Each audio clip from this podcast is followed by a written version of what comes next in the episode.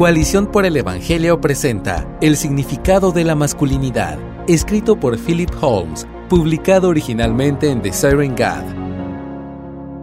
Una de las cosas que más me gusta hacer mientras limpio la cocina o hago otras tareas de la casa es llamar a mi mamá. Se ha convertido en un patrón, tanto que cuando llamo, ella me dice en broma, debes estar limpiando la cocina. En una conversación reciente, le confesé que he estado luchando como esposo, le expliqué que no había logrado comprender del todo cómo luce la verdadera masculinidad. Durante la mayor parte de mi vida había asumido que si me ocupaba de mí mismo, trabajando, pagando mis facturas, comprando mi comida y encontrando un refugio adecuado, estaba cumpliendo con el llamado de Dios a la masculinidad. A medida que crecía en mi comprensión de la masculinidad bíblica, descubrí que la verdadera masculinidad exigía más de mí. Como hombre soltero, no había puesto en práctica lo que sabía que requiere el matrimonio. En secreto, pensaba que el matrimonio me cambiaría milagrosamente y me haría un mejor hombre. No bebí de la fuente de la verdadera masculinidad como soltero, así que ahora estoy bebiendo a borbotones desde una gran manguera como nuevo esposo. Ahora estoy aprendiendo de la manera más difícil sobre el elevado y arduo llamado de la masculinidad. La vida de Jesús encarnó la verdadera masculinidad. ¿Cómo no iba a hacerlo? Sin duda podríamos enumerar una larga lista de características que Jesús encarnó y que lo convirtieron en un hombre verdadero. Sin embargo, dos rasgos dignos de mención son su entrega y sacrificio. Las enseñanzas de Jesús en los Evangelios están empapadas de estos temas. Cuando le preguntaron, Maestro, ¿cuál es el gran mandamiento de la ley? Jesús responde en Mateo 22 del 36 al 40, Amarás al Señor tu Dios con todo tu corazón, y con toda tu alma, y con toda tu mente. Este es el grande y primer mandamiento, y el segundo es semejante a este. Amarás a tu prójimo como a ti mismo. De estos dos mandamientos dependen toda la ley y los profetas. Además, Jesús no solo nos enseñó a amar al prójimo, sino a amar y orar por nuestros enemigos. Puedes leer esto en Mateo 5:44. Es más fácil sacrificarse y actuar desinteresadamente hacia aquellos que consideramos dignos de nuestro afecto, amor y recursos, pero la verdadera masculinidad se muestra cuando nos sacrificamos libre y desinteresadamente por los indignos. Junto a sus enseñanzas, Jesús añadió un testimonio insuperable de su entrega y sacrificio, la creciente humildad de su vida, incluso hasta la muerte. A lo largo de su ministerio renunció desinteresadamente a su tiempo, energía y recursos por el bien de los demás. Pablo escribe en Filipenses 2 del 5 al 8 que Cristo se despojó a sí mismo y asumió forma de un siervo, en ese pasaje Pablo nos exhorta a adoptar esta mentalidad diciendo, haya pues en ustedes esta actitud que hubo también en Cristo Jesús. El estilo de vida de Cristo es un modelo no solo para los casados, sino también para la forma en que deben vivir los hombres y mujeres solteros. La mejor muestra de la entrega y el sacrificio de Jesús fue cuando fue libremente a la cruz por el bien de su novia, por obediencia a su Padre y por el gozo puesto ante Él. Nuestro perfecto Salvador murió por una novia que, sin lugar a dudas, había demostrado que no era digna de tal sacrificio, lo cual presenta un hermoso cuadro de cómo los esposos pecadores deben amar y apreciar a sus esposas. Los hombres de verdad dan libremente.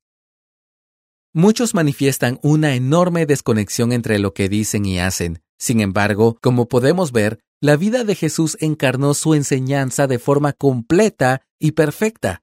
A diferencia de nosotros, Jesús comprendió mejor que nadie las implicaciones de sus enseñanzas y nunca recortó las distancias por comodidad y conveniencia personal. Aprendemos de Jesús que la verdadera masculinidad no consiste simplemente en mantener nuestras cosas limpias y ordenadas. La verdadera masculinidad significa ir más allá de nosotros mismos para amar a nuestro prójimo, el cual es cualquiera que conozcamos que tenga alguna necesidad. Los verdaderos hombres dan libremente su tiempo, sus recursos, su atención, su energía y su apoyo emocional a los que lo necesitan sin tener en cuenta lo que puedan recibir a cambio. Para el hombre cristiano soltero, esto significa dar libremente de su tiempo y sus recursos, mostrándose hospitalario, ofreciéndose como voluntario en la iglesia, atendiendo a los necesitados, visitando a los enfermos y ayudando a los ancianos. Tiene implicaciones aún para la administración de su dinero. ¿Podrías dar más a la causa de Cristo ya que tus gastos actuales son menores? ¿Cómo puedes honrar a tus padres en esta etapa?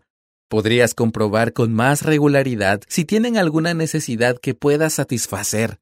Para el hombre casado, su prójimo más cercano es su mujer y sus hijos. La masculinidad significa inclinarse en su matrimonio y en su familia. Significa proveer para ellos física, financiera, emocional y espiritualmente. Significa amar humildemente a su esposa, incluso en los momentos en que siente que ella es especialmente indigna de ese amor, y amar a sus hijos cuando parecen ser los que menos lo merecen.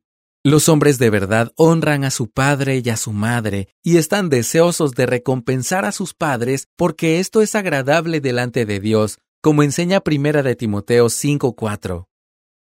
El gran llamado de la masculinidad. La primera vez que llamé a mi mamá mientras lavaba los platos se sorprendió porque sabía que los actos así no eran naturales, Siempre he sido rápido para pensar en mí mismo y lento para pensar en los demás, pero su reacción al verme limpiar la cocina, que fue divertida en el momento, me anima hoy. Me recuerda que, aunque el camino hacia la masculinidad ha sido lento y difícil, he crecido, aunque el crecimiento parezca insignificante. Su asombro me recuerda que Dios está obrando. La verdadera masculinidad es un llamado difícil e incómodo, ya sea que esté soltero o casado. El papel de liderazgo que Dios ha dado a los hombres no es una oportunidad para ser servido, sino un llamado a servir de forma sacrificial. En un mundo que ofrece gratificación inmediata en términos financieros, emocionales y sexuales, la masculinidad cristiana puede parecer poco atractiva e incluso sin sentido por momentos. ¿Por qué vivir de forma desinteresada y sacrificada cuando puedo hacer lo contrario y disfrutar de un placer instantáneo?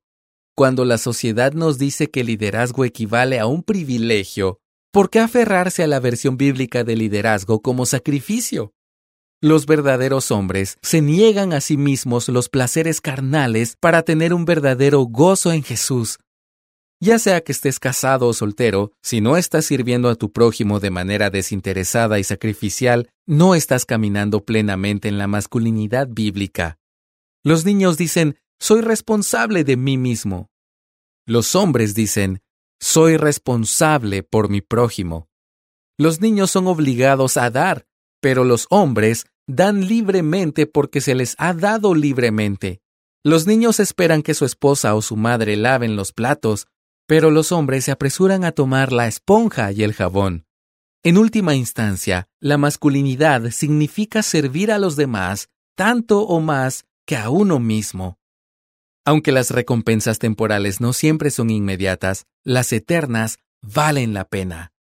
Dios Padre demuestra que sí recompensará a los obedientes y fieles, como lo hizo con su desinteresado y sacrificado Hijo, según lo describe Pablo en Filipenses 2 del 9 al 11 por lo cual Dios también lo exaltó hasta lo sumo, y le confirió el nombre que es sobre todo nombre, para que al nombre de Jesús se doble toda rodilla de los que están en el cielo, y en la tierra, y debajo de la tierra, y toda lengua confiese que Jesucristo es Señor, para gloria de Dios Padre.